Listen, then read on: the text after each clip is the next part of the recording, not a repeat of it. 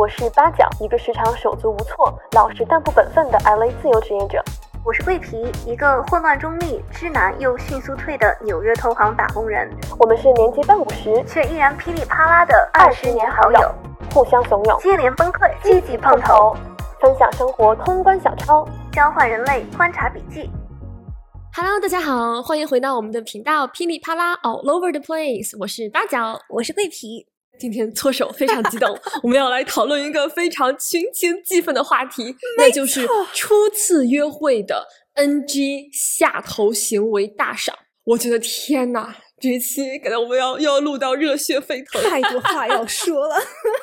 啊，我们做这期的初衷呢，是因为现在在外网有一个最近很流行的清单，其实就是由于 TikTok 上的一个女生言辞义正的拒绝去某一家知名餐厅，后来外网的所有女生就联合起来一起制作出来一个清单。这个清单上的第一次约会，没错，第一次约会地点我一定不会去，然后从排列、嗯、就是从一到十到二十等等，就因为这个清单就产生了这个互联网上的一些非常激烈的讨论，然后今天我也很想跟你一起讨论这个清单，我们会在就 show notes 里面给大家放出来，然后大家也可以去看一下，自己选一下。我真的好好奇，我想知道你在这个清单里面你最不能接受的一个是什么？我刚才仔细想了一下，很多我觉得都不大行，但是我有一个我最不能接受，我可能会选的是所有的就是快餐店啊，真的吗？我一定要跟大家声明一下，因为我我住在纽约，国外的快餐店和国内的快餐店完全不是一个概念，你懂吗？嗯、就国内的麦当劳是干净的，是明亮的，是宽敞的。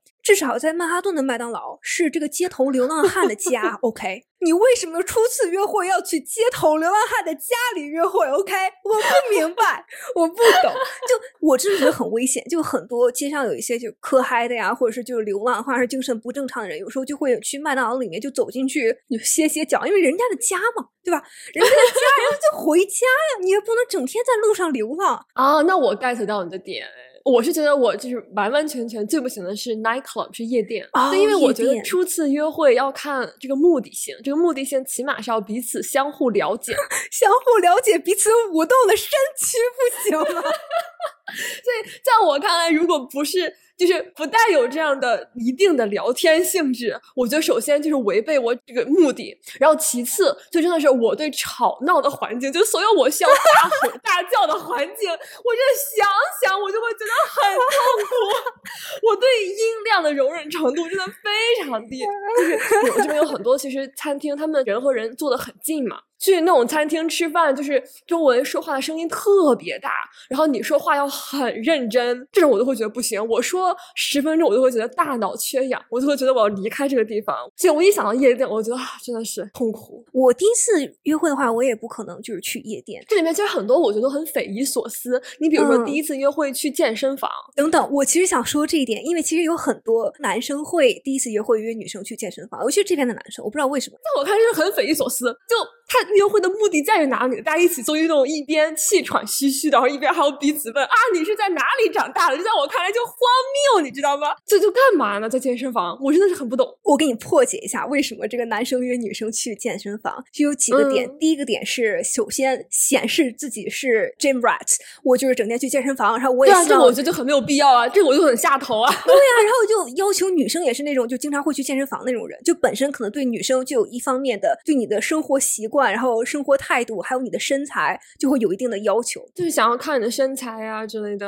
对呀、啊，然后另外一方面也是，我觉得这是一个主旋律，就是男生他不想要特意精心策划一个打破他自己本身生活规律之外的这样一项活动。他每天要去健身房，所以他就觉得顺带把这个会约了，尤其是初次约会，就摆明了我就是捎带手，我的做的事情我就为了做这个事情，我没有给你额外花时间，或者说我想要把精力就放在我们当下的这个约会上，不管是长是短，就没有这种基本的尊重，这在我看来就是不可以忍。对呀、啊，所以我觉得就是去健身房约会的那些男生，其实都是这样一个思想，就我一边约会，然后一边在健身房，然后其他的男的看着我带一个妹子过来，还觉得我很厉害，里面这是层层剖析下来，就很多这种很恶心的东西，我觉得非常下头，不行。而且我觉得异曲同工之妙的是那种，就是说让女生去来看自己打球。哦，真的，在我看来，如果你第一次会让我去看你打球，我真的就呵呵一笑，我就绝对不会再理你了。就这个事情，它太荒谬了。真的，就女生永远不会说你来看我化妆。要你来家里看我做我擅长的东西，然后在旁边欢呼喝彩，哇，这个手法好高级呀！为什么我们不能获得这样的情绪满足？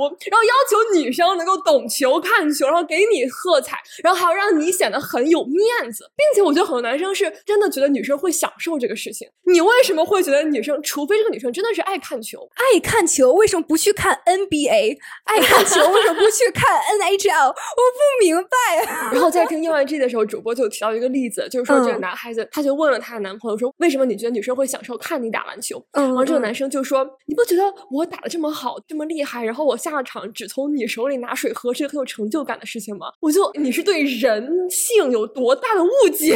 我觉得这就是很典型的，就是以自己为中心的一对思考方式，就自己觉得自己是主角，就主角光环。对，或者说就觉得我这样是在给你价值，就我这么厉害，然后我从你这里拿水喝，你应该是感受到骄傲的一个事情，在我看来这就离大谱。而且我真的觉得男生很多时候真的高估了自己的帅气，因为我最近在 TikTok 上看到了一些，就是在伦敦街头有一个视频，我也把这个视频链接发给大家，因为我真的觉得很有意思。他就是一个人，他就把一个很高的一个支起来，然后你就可以够这个东西，它是一个可以你一拍它，它就会响，但是你就得拍嘛，你就得跳起来就够他。很多很多的男生就会想要去跃跃欲试去拍，但是你要知道，当你蹦得不够高，然后灰溜溜的夹着尾巴逃走的时候，真的，你知道外网有一个词叫做 ache。就是一种瞬间下头的一个感觉，就是你感觉你的这个卵巢 突然间就就收缩起来，所有卵子都觉得 no no 爬回自己的身体里，没错，逃离现场。完全不行。我觉得很多时候就你够不着，这是一个非常让人下头的一个一个瞬间，你知道吗？还有很多时候，我觉得很多男生会想要就是帮我去够一些东西，或者帮我从货架上拿东西。当我看到他就是踮起脚尖，然后挣扎着去够的时候，会觉得天哪，我觉得好尴尬，然后我觉得我不行。而且我之前就看到过有人总结，就是男生比较很点的一些小动作，就比如说走路一定要跳起来够树枝啊，然后或者说要投平时篮你知道吗对对对，投篮动作，我没有思考过这个问题，真的好真实啊，好有意思。真的很下头。就我觉得很多时候男生走在走在路上，然后突然间就开始啪，然后就立刻空手投篮。我觉得天哪，我不想跟你这样的人走在马路同一侧，我觉得不行。而且我觉得很多时候他们自己也是下意识，他们可能自己也没有觉得怎么样，然后但是就确实很有意思。然后我觉得这里面还有很匪夷所思的，就是教堂，哦因为我觉得很难翻译。第一次约会去教堂应该等同于什么？等同于第一次约会去烧香、去拜去庙啊，去拜拜。一牵扯到玄学，我就马上不行。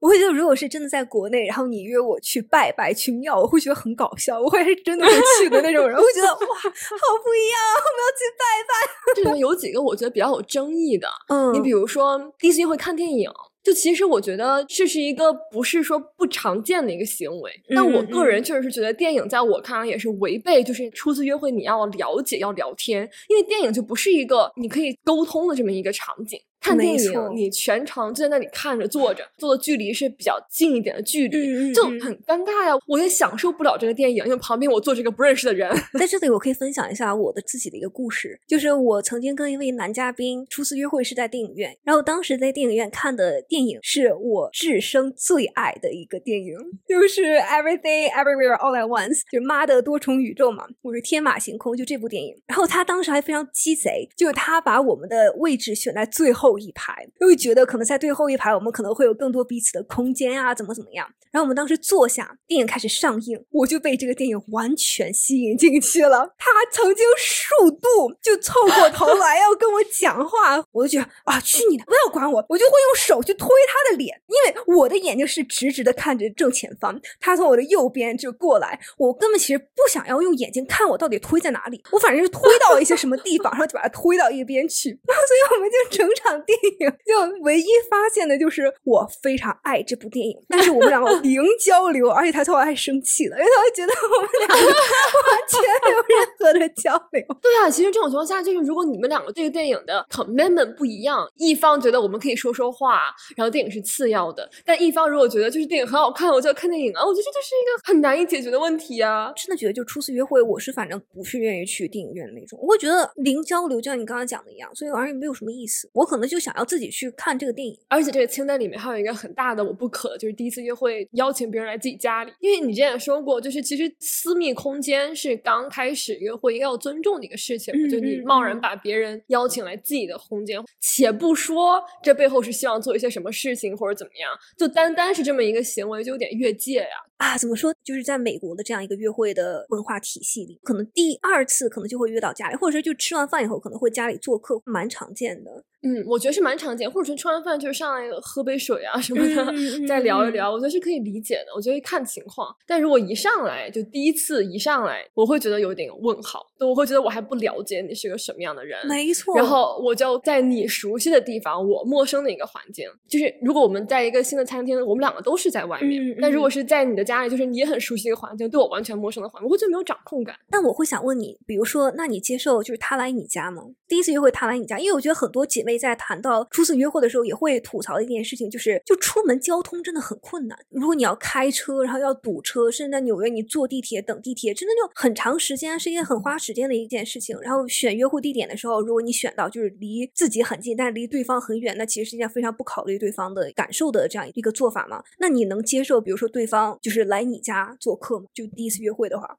我现在不行哎，我会觉得很难，就你很难把别人请走啊。就是这个东西，在我看来是风险比较大。就如果是在一个餐厅，然后大家就吃完饭就走了呀，是我表演可控嘛。但是你就很难把别人请，就是请神容易送神难，在我看来真的是这个概念。哦，可能是因为就是我住的是公寓，所以可能会有就是保安或怎么样。万一就是遇到紧急情况，我可能就会叫保安。我就不是会撕破脸的人，我就是一个会维持的很客气，所以我觉得很有可能我会被 stuck 在这里。那确实是比较惨的一个做法。我觉得其实就是在选初次约会地点这一点里面，隐藏的也有看出来一些就是价值判断。就比如说初次约会到底应该花多少钱？我们来聊聊这个问题怎么样吧？钱吧。对，因为刚才你提到就是快餐店嘛，就快餐店嗯背后其实表达更多也是一个不重视，你也不需要付出很多，环境也不好，嗯但是嗯精心挑选一个什么样的地方，或者说起码 价位高一点，观感上会好很多。但我觉得在网上有两派想法，第一派想法就是第一次约会我们就一切从简，就约个咖啡，约个奶茶，可嗯能彼此的花销也比较小，因为很多人会觉得第一次约会就去一个非常正式的餐厅，然后坐下来，然后吃完完整的一餐是一个压力很大的一件事情。当你嗯对对方不是很了解的时候，然后你去吃这么正式的一餐，万一聊不起来的话，那其实也挺尴尬的。嗯那我觉得另外一方又是觉得，你如果第一次约会是去约杯咖啡这种的感觉，就是没有很重视，这就是为什么可能很多人会去很多次的第一次约会，但可能就不会建立更加深入的联系。我想知道你是怎么想这件事情。我觉得这个完全看 context，我觉得就完全哦看你跟他的之前的接触。因为就如果说嗯你们两个是之前因为其他的方式就认识，但没有约会，然后一直聊得也很开，然后双方彼此是有那个好感度的，那第一次我觉得可能就是稍微正式一点，时间长一点，因为你不担心风险。但如果这个人是我没有很了解，或者交友软件上这种情况的话，我就会觉得我会找一个，我会倾向于风险小一点。就我们先约一个咖啡，大家都好逃，就是沉没成本 也不会很大，也不会觉得哇，我花了这么多时间、这么多的精力来做这个事情。但是我又有一个想法，就是很多人会是那种就在约会软件上认识了人，有些人是一句话都不想跟你多聊，就是我对你感兴趣，你对我感兴趣，那我们就立刻约出来见面。然后另外一些人是那种我一定要先跟你聊几句，确定我们聊得起来，你感兴趣我才能出来。我觉得我是后一种，我觉得我非常非常不喜欢第一次一句话都不愿跟我多聊，然后就立刻要线下见面。我会觉得你就算约我去喝咖啡，我也不愿意去。就是风险很大呀，而且我觉得我会瞬间变得很社恐。要让我 handle 这么一个线下见面这么一个大型活动，在我看来，我得提前有一定的心理准备，或者说我觉得值得我去做这样的事情。我觉得我倒不是很介意第一次约会就去正式的餐厅，可能是我对自己比较有自信，我觉得我不会让这个约会冷场。因为我觉得我是一个非常看眼缘儿的人，所以我会觉得线下看一下感受怎么样。我可能目的不是第一次我要跟你聊很多，那吃饭就是 again 吃饭是如此一个更大型正式的活动，对啊，然后你要一直吃啊，然后你吃完了还要怎么怎么样，而且我就会有一种明显觉得这个时间，因为我对时间很执念，我觉得一切占用我休息时间的活动，它都应该值得占用我休息的时间。就是我此刻不在家里休息，然后我在这里吃饭，就我要能 justify 这个事情才可以，不然我就我就会受不了。但是就关于这个在线上聊多久，然后再约出来线下下见面这件事情，我突然想到一个问题，就是照片的问题。嗯你在现实生活中有真正遇到过照片吗？因为我说在，我的初次约会经历非常的有限。我都不跟你下这个界限了，你就有没有见过照片你就说吧。我觉得算是有吧。嗯，你觉得是什么程度才叫照片？那我觉得能称得上是照片程度比较少，更多的只是在我看来觉得，嗯，差的有点大。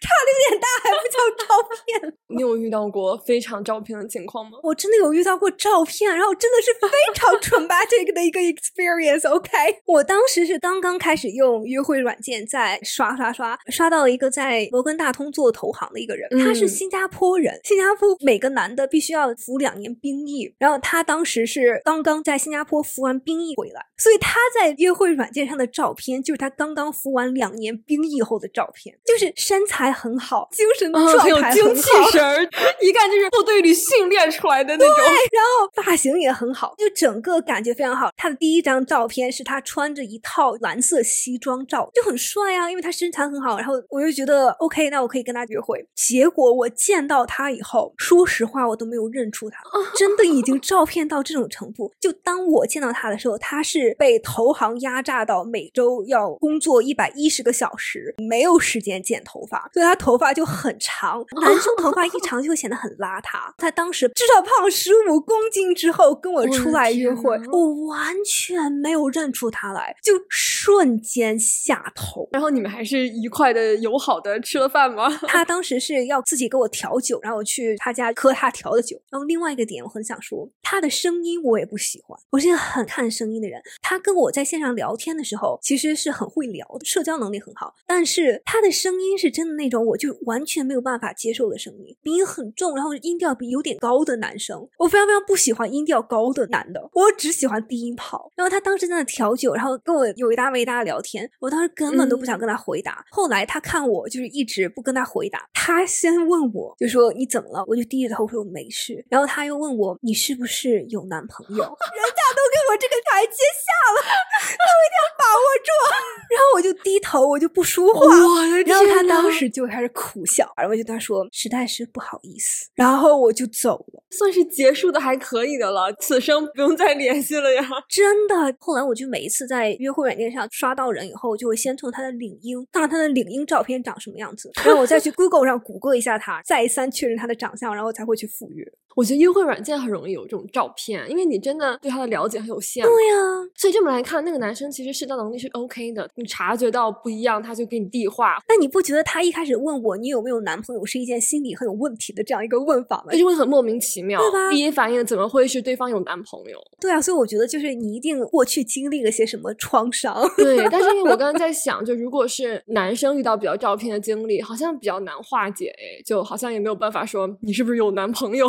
因为我觉得很多男生可能都不会顾及这件事情，他可能就是一看就很没有兴趣，然后女生可能也就不愿意跟他再聊下去。因为我做选题的时候看到很多，就是其实就是双方对彼此没有那么满意，所以导致双方的满意度都不高。你当你对他没有很满意的时候，你就是会觉得有点不顺眼，对方也能感觉到你没有很感兴趣，那就是结束，就是很尴尬。对呀 而且我是一个很没有办法装作自己很有兴趣的人，而且我也是很不愿意委屈自己的一个人，所以我觉得我如果不感兴趣，我就嗯不感兴趣，我就立刻不想在这里继续下去。所以之前小红书上我就给你发那个例子嘛，就是嗯嗯他对这个男生没有很满意，然后呢，这个男生自己点的菜，然后他好像没有很爱吃，到最后就是要不要 A A 这个问题。然后因为女孩子是觉得是男方点的菜，我觉得就是不给对方点菜机会是一件非常非常没有礼貌的一件事情。并且你如果点的话，你自己都点，你就请客呀。哦，对呀、对啊，你没有任何原因可以你自己点完菜，然后希望 A A，我会觉得这是一个很不公平的事情啊。但如果说是就正常的第一次约会呢，你会选择 A A 吗？还是你想要就是对方付或者你来付？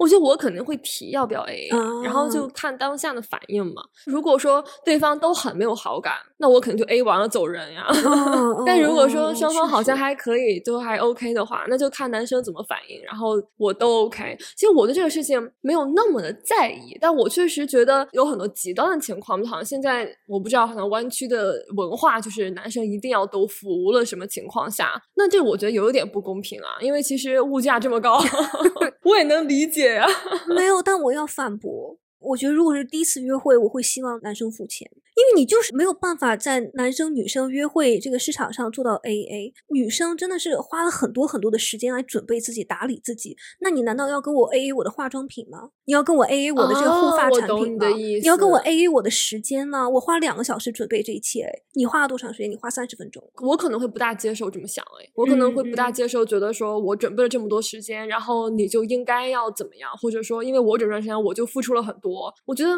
这是个人选择，因为我觉得女生在意的点不是说是男生要不要付钱，或者说要不要 A A，而说是男生有没有非常在意约会这件事情。我觉得很多女生是非常在意约会这件事情，所以她会把自己打扮的很好啊，然后料理的很好，精心打扮以后，精心准备以后来赴约。你如果在这场约会中，你又没有非常想要了解我，就是完全在自说自话，也没有就是精心准备过，就穿着那种 T 恤大裤衩来赴约，那我会觉得你你就不在意这件事情，那么我就会觉得我没有被尊重。我没有被尊重的时候，你如果还要把这个饭钱要跟我 A A，我就会觉得你简直是太想要占尽所有的便宜了。所以我觉得，就约会的时候，一方面是一个你情我愿，另外一方面就是我们都要让对方感受好，然后要了解对嗯方。嗯你如果嗯连这个姿态都没有的话，你还要跟我谈钱，我就会觉得你不配跟我谈钱，因为你根本都没有尊重我的时间，没有尊重这场约会。第一次约会打扮这个事情真的很重要。对呀如果对方真的是穿人字拖，就不是说你穿多好看，而是就是你有没有重视这个事情。我觉得女生其实想要的就是这样一个你重视这件事情，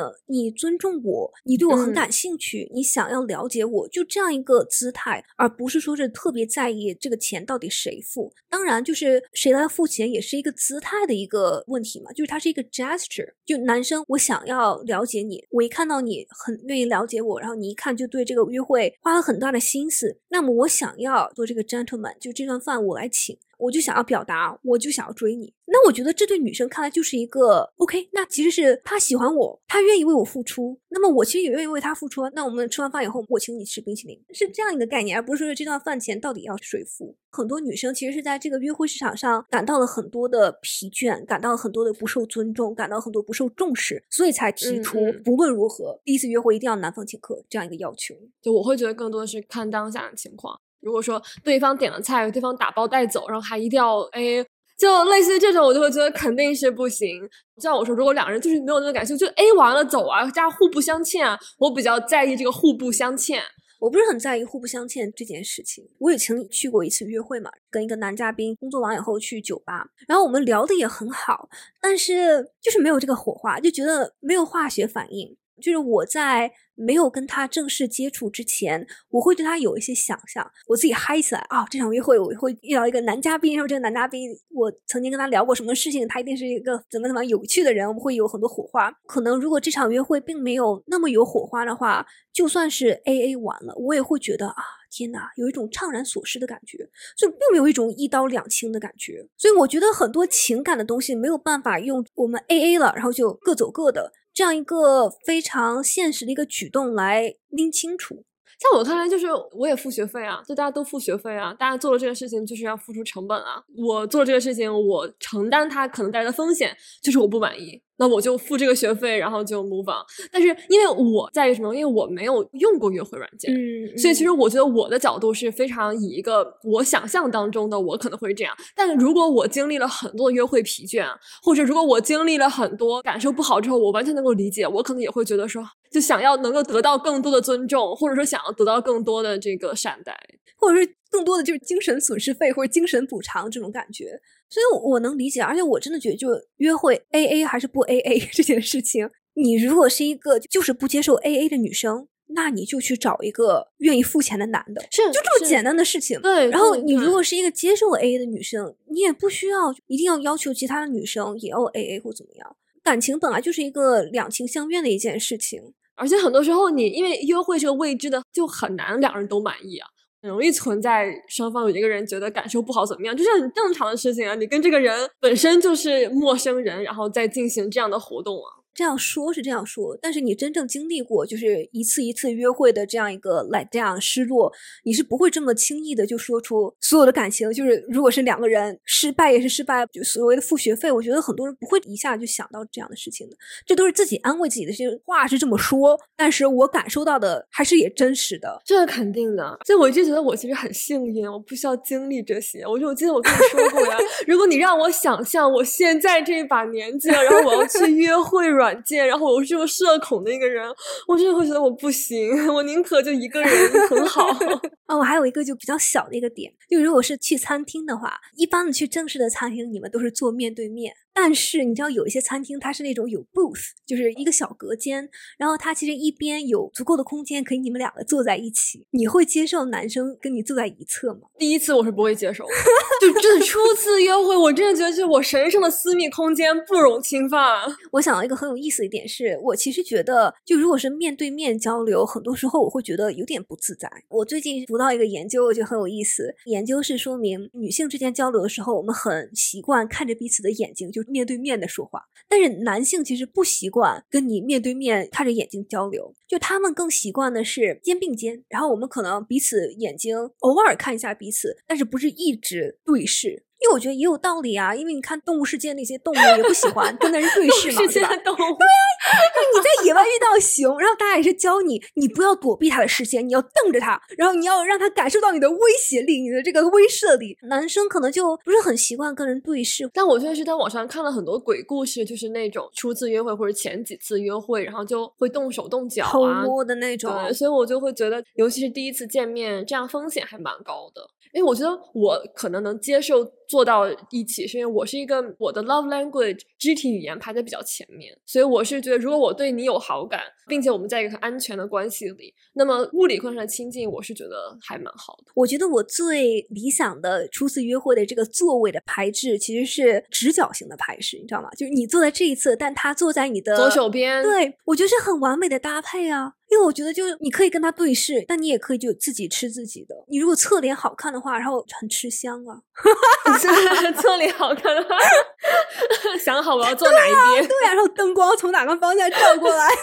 但这么来说的话，我觉得我比较理想的约会是走路。就先说我理想中的情况，因为我觉得走路这个场景，当然不是那种拉链式的，但就是那种比较随意的，然后很悠闲的。我觉得走路好在什么？好在第一个是你身体是比较自由的，你不是坐在那里很拘束，然后你整个人的状态不大一样，并且走路的时候你会天然的看到很多事情，路过很多东西，可能就会有很多的自然的话题，并且真的走路当下那个状态，就是你在动起来，你整个人还是比较轻盈的，就觉得当下那个氛围不大一样。我很喜欢看的一个系列电影叫《爱在破晓黎明前》之的那个系列，那个系列其实奠定我小的时候对爱情的理解，就是双方比较能聊得来，然后那个氛围很自然、很自在，有这样的一种感觉。那我觉得很多女生不喜欢第一次约会去散步，也是因为就是这个，有些男的真的很抠，有些男的他真的一分钱都不愿意跟你花。就有些男的约你出来公园散步，是他觉得今天天气很好，然后我们一起走一走，然后大家都比较轻松愉快，就像你说的一样。但有一些男的是觉得去公园免费的呀，然后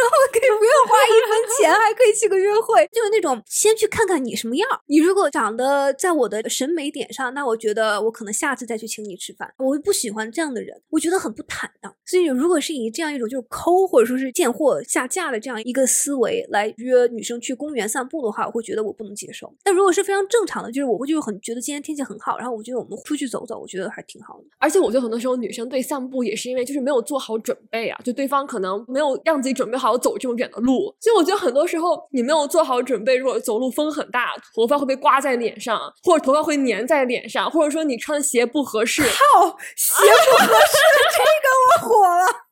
为什么一腔怒火直接从丹田升起来？那种烈日下暴走啊，或者拉链式暴走啊，就这种就不大行。但我觉得比较好的那种走路是很自然而然的。就我跟我现在的男朋友，当时我印象很深刻的约会也是很早期的时候，应该是我们前一两次约会，就吃完饭我们就在北京走。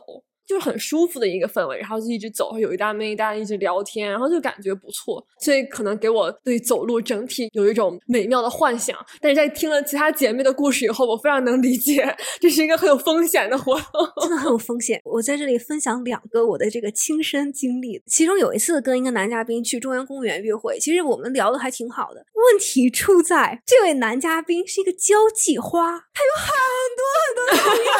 他的大学同学、初中同学、同事，还有他一起去攀岩的同学、朋友，什么乱七八糟，遇到好多好多人，就逛个公园都能遇到熟人。我觉得这在我看来就很匪夷所思、不可理解。而且你知道，就你第一次约会遇到熟人是件很尴尬的事情，因为你觉得我是介绍我的这个约会对象还是不介绍，对吧？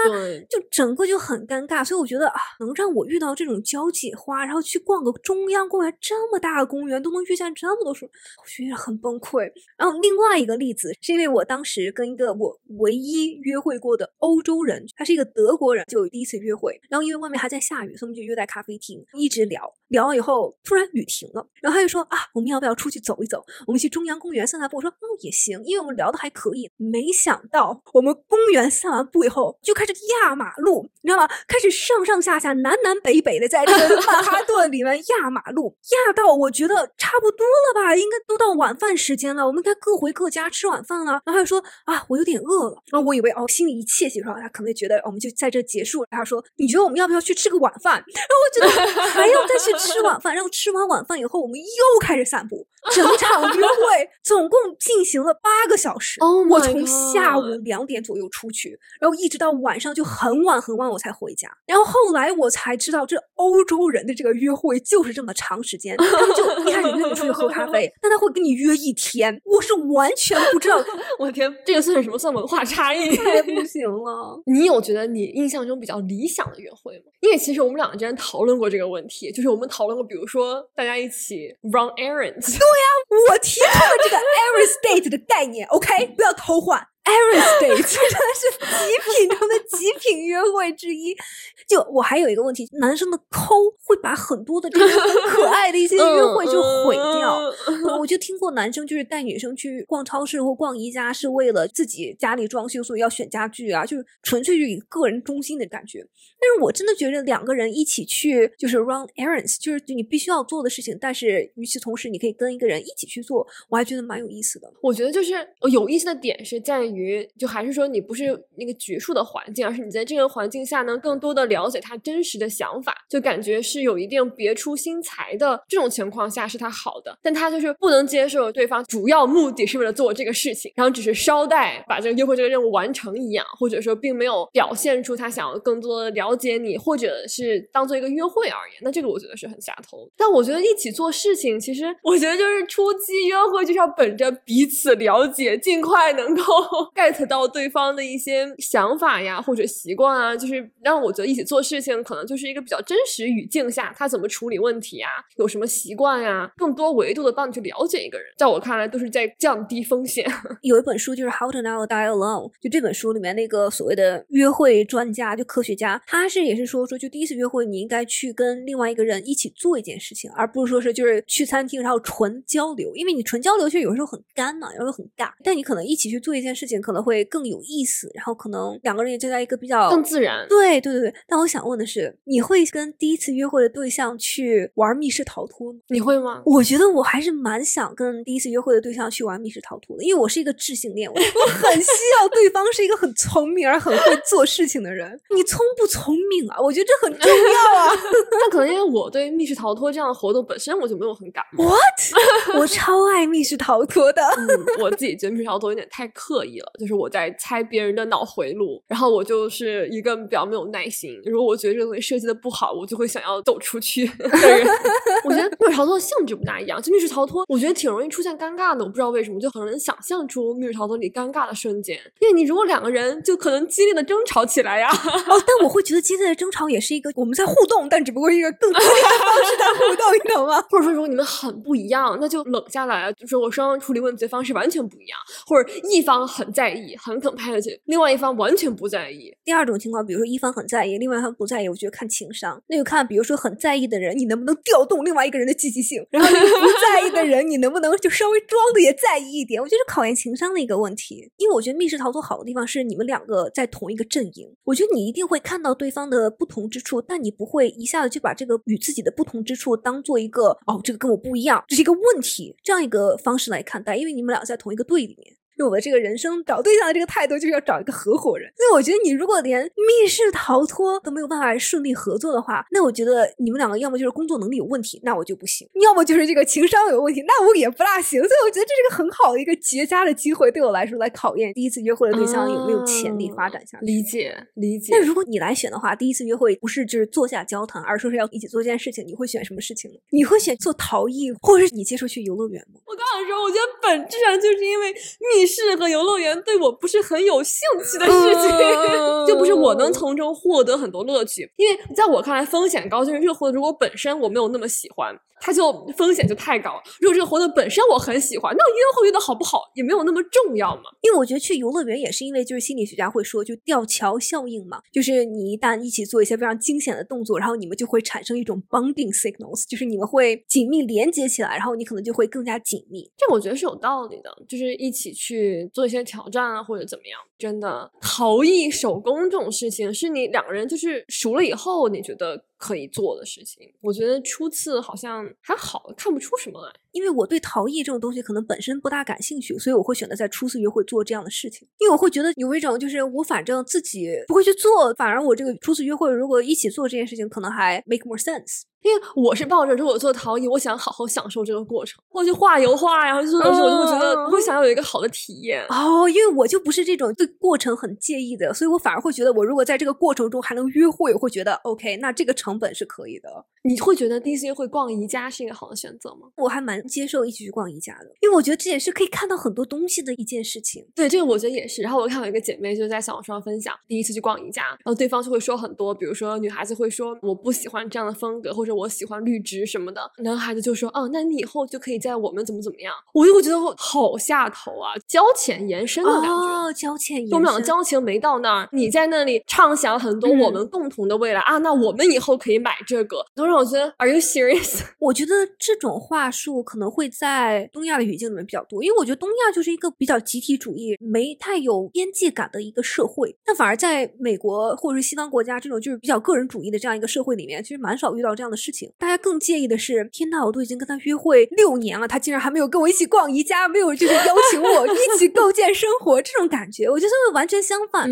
啊！我觉得有一个问题，我还想跟你一起讨论，嗯，就是关于约会迟到这件事情，你会接受迟到吗？或者说你觉得到多少是迟到，然后到多少还可以忍受？我就是一个什么事都看情况的人，因为很多人是很强原则性，就你不管发生什么，你只要十五分钟以后我就不等了。但是如果说迟到十五分钟以上，确实是会蛮下头的。就是因为我觉得北美的约会文化也比较 toxic，就比较有毒。然后很多人会可能就是虽然说好了约会，但是并不来啊，就 ghost 割你嘛。所以很多女生现在是带着一本书去约会，都把我们女的逼成什么样了？就我们都要带着书去约会，我觉得这简直太可笑了。我觉得不行，所以我觉得约会迟到确实蛮下头的。这个是就是所谓的那种看到了你然后就走掉了这种情况呀。我觉得这个是另外一种程度的过分啊。那我觉得另外一方面，我也很能理解迟到这件事情，因为你像在纽约，你地铁晚点很多呀。或者说你真的就是来路上出车祸了，那我也很理解呀，这要看情况。这真的是个地域，地域非常明显。地铁晚点和出车祸，或者来路上直升机追人，风高速，我也很理解。欢迎大家来到洛杉矶一日游。然后我看了很多故事，我觉得也很下头，真的是爹味很重的。很多故事我觉得很不可思议，就有人说第一次见面，然后就约会之前发一个 PDF，是他的人生故事。Oh my god！关于 PDF。我能不能贡献一个经典故事？我朋友跟一个男的进行了第一场约会，约会之后跟他一直聊天。他有一天跟他发消息是说：“你想看我的未来女友感化宣言吗？”未来女友感化宣言这八个字，The girlfriend manifesto, my friends。然后他当时就真的给他发过来了一个三页 PDF 的一个显化宣言，一个 manifesto，一个 list，一个清单，就是未来女友清单。就是里面是要你要符合什么条件吗？没有，它就你知道显化吗不知道。？manifestation。哦，我懂。它其实就是一种哲学、一种宗教、一种感觉，就是我的思想就可以控制我的现实。就我如果向宇宙许愿，宇宙传达这样的信息。没错，没错。我给你读一读这个 PDF 里的 未来女友宣言。这个宣言是用英文写的，我先读英文，然后再读 Chat GPT 给我翻译过来的中文。第一句：I intend and attract a girlfriend to my life now。我现在打算吸引一个女朋友进入我的生活。第二句：My girlfriend is secure, beautiful, confident, honest, sincere, loyal, intellectual, faithful, peaceful, happy, prosperous, sweet, understanding, graceful, and is readily available to me。我的女朋友有安全感、美丽、自信、诚实、真挚、忠诚、聪明、有信仰、宁静、快乐、繁荣、甜美、善解人意、优雅，并且随时可以在我的生活里出现。然后他 写：These qualities which I admire of my girlfriend are sinking down to my subconscious mind now。我所欣赏的这些女朋友的品质正在沉浸到我的潜意识哦，中。这是邪门的事情。立刻又转到了现实。这个人他就是在这个哲学、宗教中飘摇的东西和现实中，他就在这里折返跑。他下一句是：My girlfriend has an amazingly natural and lean body with big boobs and big butt。我的女朋友 有着令人惊叹的自然的纤细的身体，并有丰乳和肥臀。天但是我觉得就是这一切，我其实还是可以符合。但是后来这一句，我觉得我不大行。他下一句说的是：My girlfriend does not have any emotional trauma。我的女朋友没有任何的情感上的创伤。我作为一个发疯女的，我觉得这一点我是没有办法 符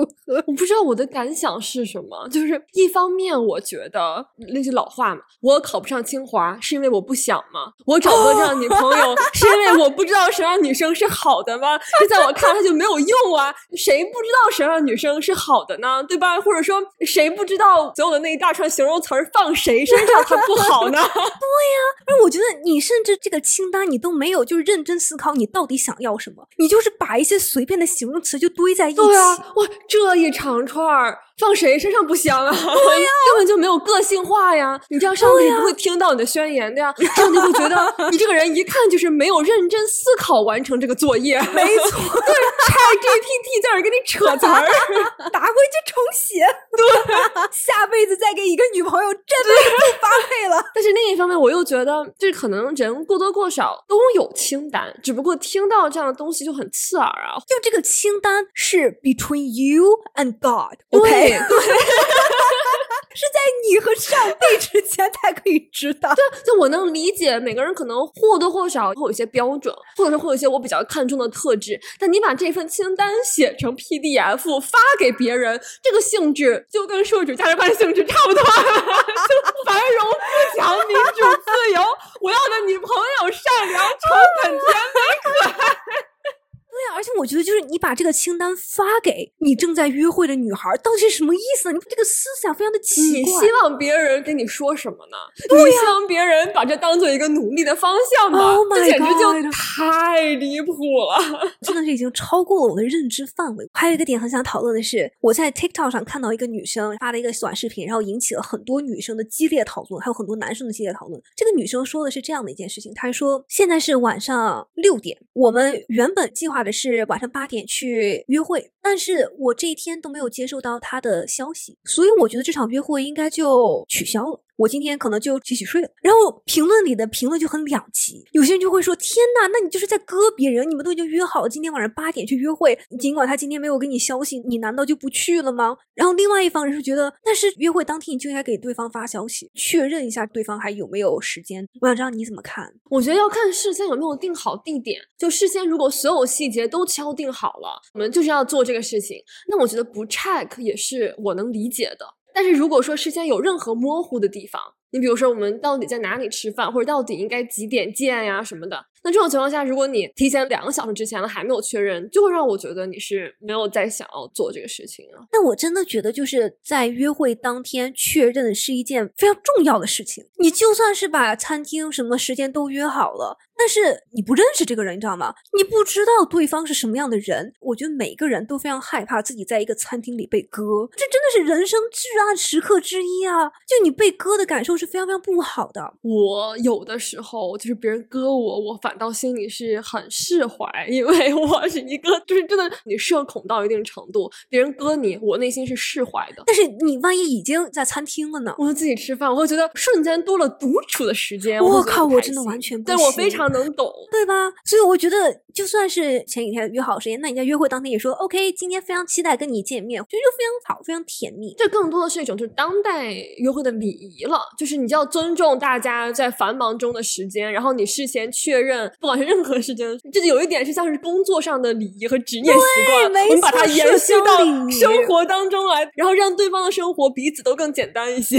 但就说到社恐，我突然想到我曾经约会过的一个也是极端社恐，他可能都不一定是社恐，他是有非常严重的社交焦虑症，就是 social anxiety。他是一个百万 YouTuber，然后也是在约会软件上刷到他，但是我觉得这一切就非常的狗血。其实他做的 YouTube 是那种就是游戏电竞的这种 YouTube，就优管视频，我完全不会看。但是我认出他是因为他的一个视频被推送到我的首页。这个视频之所以被推送到我的首页，是因为这个视频叫 I'm twenty five years old, I have no friends。我今年二十五岁，然后没有任何朋友。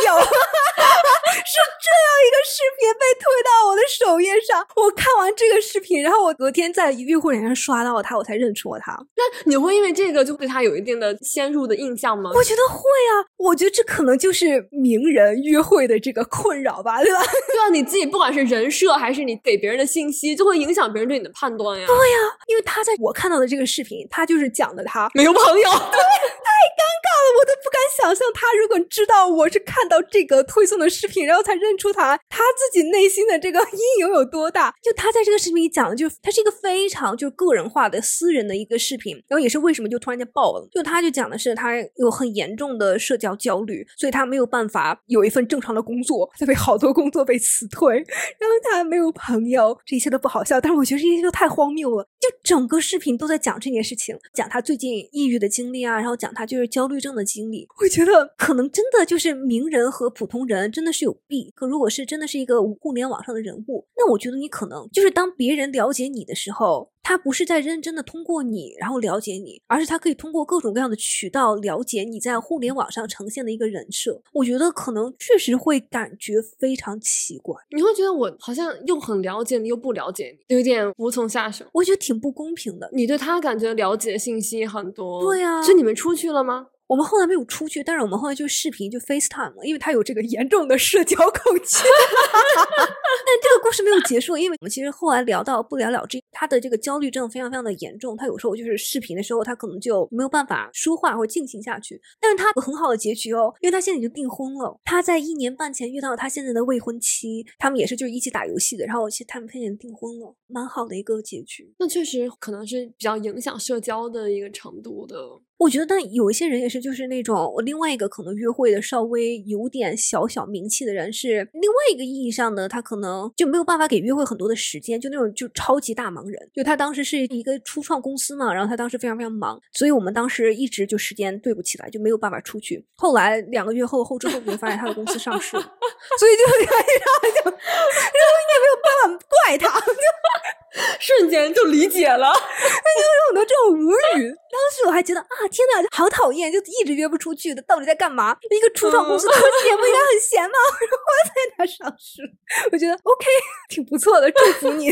所以我真的觉得，就是约会软件其实是一个你要付出很多时间成本的东西。对呀，对呀，就真的啊，有很多很多就莫名其妙的一些小的事情，都很浪费你的精力啊、时间啊等等。这是为什么我现在是寡吗？我觉得你应该遇到很多就是奇葩的开场白，还有什么奇葩的开场白吗？我们要不要一起去埃及？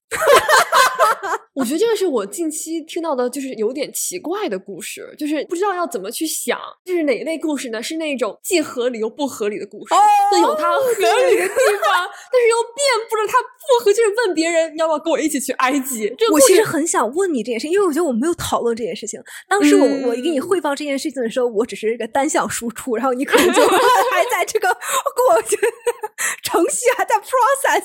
对我当时就在想，我要怎么 process 这句话。所以我觉得我们现在就趁这个机会，正好聊一下 这个问题。我就给大家一点这个前情提要，就是 这位男嘉宾呢，是我在 Instagram 上认识的，因为我当时是投资挣了点小钱，然后觉得自己飘了，然后我就开始在曼哈顿看房。看房，对，然后我在曼哈顿看房，因为大家看房都会拍视频嘛，对吧？你看房也拍视频，你还给我发呢，你不要说我，我想要把你拉下水。但是下一步呢，可能我们的这个做法就出现了。我拍的这个看房视频呢，然后其中有一个我觉得越看越觉得很有意思，然后当时又很无聊，于是我就剪成了小视频，然后发到了 Instagram Reels，然后没有想到我这个小视频就火了火了。它又火出了纽约，火出了美东，甚至火到了美国南方的红脖子的首页去。你去看我的这个评论区里都是红脖子，然后说啊，我 I will never pay this fucking money to live in this shoebox. You have to pay me to get me live in there. 人红是非多呀！我的天，人红是非多。And anyways，就在这个过程中呢，然后有一位这个男嘉宾，然后他也是通过这个看房视频，明明你不是一个中介，但这句话怎么听怎么像你是一个卖房中介。朋友们，这个故事我讲不下去了，我觉得太羞耻。Anyways，他就通过我这个看房视频就关注了我，然后我当时我就以为这是一个普通的观众嘛，然后他后来就是我在发一些 post 的时候，他可能会给我评论一句啊或怎么样的，我当时没有理他，因为他的账号是私人账号，你必须要互关，然后才可以看到他嘛，我当时就没有关注他，因为我觉得普通一个观众，我为什么要关注他？我才是大 V 好吗？但是后来他就第一次开始认认真真约我出去，然后我觉得我爸妈告诉我不要在网上随便跟人约出去玩，不要网恋。然后他就说 OK，我理解你，就是我如果是你的话，我也不会跟我出去约会，那就。完全的 random 啊！random，完全陌生人。但是我当时就非常礼貌的就回关了他，回关了以后，我就可以看到他的照片了嘛。呃哦，这是一个正常人，哦看到他的大名，OK，他在哪里工作，怎么怎么样。事情的转机呢，还是要回到我们的这个灵性之旅，对吧？灵修之旅在 Scottsdale。当时我们两个人刚从按摩浴缸里度过了非常具有禅意而又放松的一个下午，然后我们两个人都是嗨的，我们的脑子里都是云彩，都是棉花。然后我们在那个饭店里，啊，偶然之间你提到这个故事，我其实当时就真的嗨了嘛，脑子都不带转，我只不过就想要随随意意的，就是 Google 一下它，然后 Google 它以后，当时是你的 FBI 的帽子，再哦加上我对对 Redfin 的了解，就当时戴着 FBI 小帽子，发现咦，可以看到他们家的住址，然后我的第一反应就是他们家房子多少钱？对，没错，这个信息他还不好搞吗？因为我当时完全没有反应过来，你知道吗？我只是在收到他的名字下面有几个地址跟他是联系在一起，说明他住在这里，然后你立刻就会说你搜索啊，搜他房多少钱？当时正好我在看房。对普通的民众，大家不要学他的住址会在网上公开信息，是因为他家是生意房产，就是投资的房产。对，声明一下，我们是守法公民。哎，我就是 只是两个，呃，泡澡泡嗨了的人开始不受约束。其实就搜到以后，我清晰的记得我在那卡了很久。我当时当机，然后你坐在对面一直催我，怎么了？你看到什么了？我为什么能认出他这个房子？也是因为他住的这个房子是一个就是风格很明显的一个鲜明的一个房子，那一看就是这个房子就是他住的房子。他这个房子也不是什么豪宅，也就值个七百万美金，对吧？于是就有了他的这个外号，就只能叫他七百万嘛。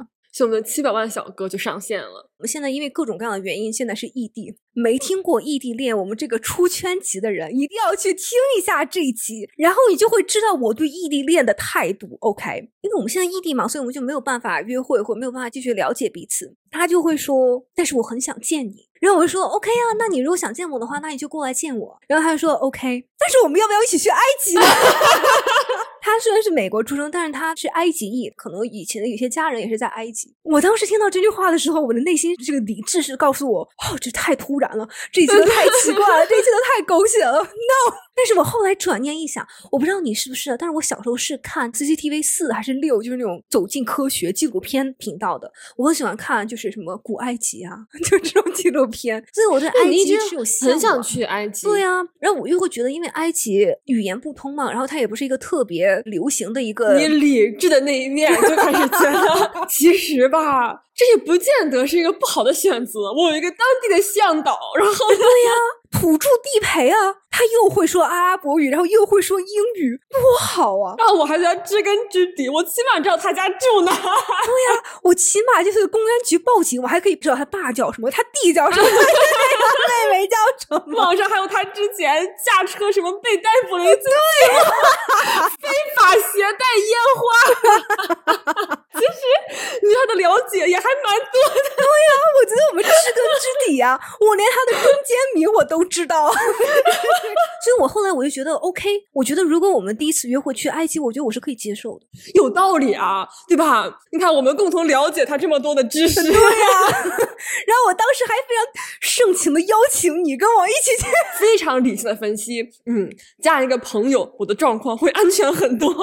所以我当时就觉得，他虽然透露着不合理的地方，但是合理的。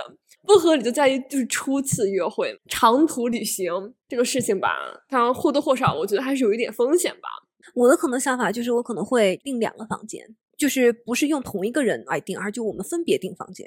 我最先想的是，你还记得之前小麦对于他室友最大的担忧是什么吗？是担心他的室友味道不好。就是这种这种你不可控的因素，你知道吗？它不可控的因素太多了。万一这个人他声音不好听，或者他味道不怎么样，你要和他一起坐飞机出去玩，我受不了。我真的觉得很多时候小麦很戳我的笑点，立刻就不对啊，所以就分别顶不同的方向。所以你觉得你就是完全不可以接受？比如说初次约会，你们两个一起去郊游啊，网恋奔现，你不接受吗？我真的觉得看情况，因为从我听你的角度。我目前感觉这个人确实，你也知道他在学校在读法学院啊，就感觉是还比较 OK。但是如果是就真的是只是网上平白认识的人，那我真的觉得风险有点哦，对对对，风险肯定是很大。我觉得我之所以可以就是考虑这件事情，也是因为就是我知道他是在哪里上学，然后他家里在哪里，然后他的姓名叫什么，并且你们之前是断断续续有聊天的呀，就你们之前是有接触。我可能会觉得要看合不合眼缘，是不是觉得安全。那如果在这种情况之下，我觉得是 OK 的，是可以接受的。就是它不合理中透露着合理，合理中透露着不合理。对呀，就这件事情，大家如果听了我讲了这么多以后，我很好奇你们怎么想这件事情。我真的很好奇，其他的人类会怎么想这件事情。正常人会觉得，我这辈子不会听到别人跟我说，我们要不要一起去埃及？但如果有人邀请你一起去刚果共和国呢？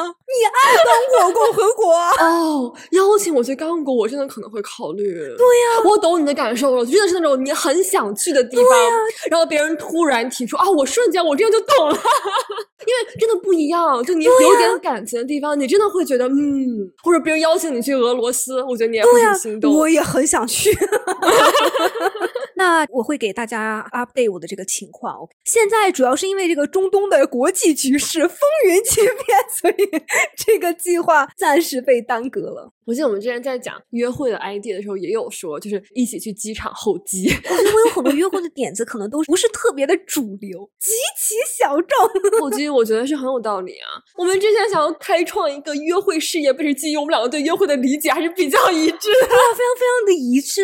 然后我当时其实就想一起去候机，也是因为玄学告诉我，遇到我的未来一半，要么就是在高等教育。我不想再读书，要么就是在宗教，我也不想去信宗教或者搞邪教，要么就是在旅途。给了我三个选项，我只能三选一。但我觉得一起候机，它美妙的地方在于你们会各奔东西，你们就只是一个候机搭子。我觉得在机场那个候机的情况是你在一个 limbo 的状态里，哦，就你没有什么事情做，对不对？对你脱离你现有的生活。你还没有到达新的目的地，你在一个心理上一个不一样的一个状态，没错。然后你可能会更加开放。对，我就很享受在上飞机之前，就是点一杯炸鸡啤酒坐在那儿的感觉，我就觉得我在一个不同的心境里。你这个人真的有时候很有意思，我觉得。哇，机场的啤酒哎，质量不错。但你会觉得，如果说是一个人跟你一起坐火车，或一起跟你坐飞机，你会觉得可以吗？就在这个火车上一起交流，一起算作一场约会。一起坐飞机我不行，因为飞机这个空间太狭小尴尬了。你的眼睛能看的东西很有限，你可能很局促。但是火车美妙在哪里呢？外面有风景啊，你的眼睛看的选择多很多呀。真的，我觉得飞机可能是啊，除非你坐这个头等舱、商务舱，对吧？然后你可能两个人有一个私密的空合间理聊一聊。距离，对对对。如果在经济舱里面把它挤在一起，还有第三只，我觉得第三只也很困难。或者说你们俩中间还坐着一个人，总而言之，言而总之，约会是需要钱，不能是经济舱约会，至少是商务舱、头等舱。才能有约会的可能。没错。我想问你一个问题，因为我知道你喜欢游泳，你会接受第一次约会去游泳？不会，首先我会觉得这个提议背后的意图模棱两可。哦，性暗示的意思吗？对，或者说你是想要我穿的少，哦，就是不懂这背后意图是什么。再一个就是因为我觉得有点打破安全距离，就是也有很多姐妹投稿啊，就是说第一次约会要去温泉游泳，然后叫上她的男性朋友去，就好像是要显摆我的女伴就怎么样一样，并且你没有那么可控啊，就可能对方会叫人啊或者怎么样啊，但我确实也是，就是第一次约会肯定不会选择去游泳，而且游泳也很尴尬呀，你要游，你就是在水里你游啊。别人不可能和你一起游啊，你还可能会蹬到别人，然后你能说什么话呢？两人在岸边，因为你游泳不游会冷，瑟瑟发抖。我在那里问你在哪里长大的呀？这在我看来就和健身房约会一样的荒谬。要么就是一个人在游，一个人在一边，能干嘛呢？看别人游泳。我的天呐，我可不希望别人在旁边看我游泳。你这还要具备泳姿自信，作为一个女孩，这也太难了。你不仅要对自己的长相自信、身材自信。你要对自己的泳姿自信。哎呀，你这个腿踢的可不好。对，我也觉得，就因为美国的泳池要求非常高，就每个泳道只能有一个人，然后你怎么办呢？隔道相望，笑死！Oh my god！你会接受第一次去做 SPA 吗？就是按摩或者温泉？我跟我的另外一位就是美国朋友有非常激烈的讨论过这个问题。他的理想的第一次约会是两个人先去做 SPA，身心非常的舒畅，以后去喝酒吃饭。我觉得我就完全不行。首先，我觉得双人 SPA 它不只是双人 SPA，它是四人 SPA，你不觉得很鬼畜吗？我觉得你朋友的 point 更多的就是说他自己先通过 SPA 放松一下，或者说两个人先通过 SPA 打破一下社交距离，或者说就破冰嘛，也可能是。我能理解很多人觉得温泉这样的活动是很破冰的，就是你突然在一个比较亲密的一个空间。没有，你知道我想到了什么吗？我现在每一次你说温泉或怎么样，我都会想到我们去泡那个韩国的汗蒸。所以你能接受第一次约会去韩国汗蒸？我不行，我觉得我汗蒸的经验还是太少。你仔细想想，它其实挺适合第一次约会的。你可以在那个大堂里面，然后吃点东西啊，或怎么样的，然后可以一起去就探索嘛。就是你还记得我们一起去不同的 去探索，这也算是一起做一件事情吧，对吧？这个不能只是我们自己讨论，评论里面你们一定要跟我们一起讨论。你觉得第一次约会去汗蒸，你接受吗？但是我觉得 SPA 对我而言，就我可能不会那么自在。就我会希望我 SPA 的机会少之又少，珍惜我每一次 SPA 的机会。既然要按摩，我就要能够就是完完全全的享受。我要这个经验它值，所以这可能是我比较不能接受的一点。但是我能理解，就是两个人状态会不一样，就感觉放松，而且你肌肉疼痛得到了缓解。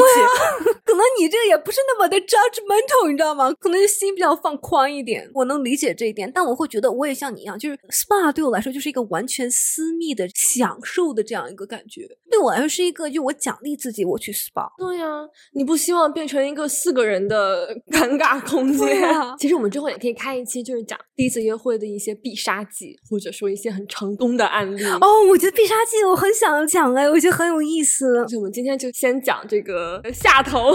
没错，好，希望大家在评论里多跟我们分享你们的故事和经历，真的是让我大开眼界，看别人的分享。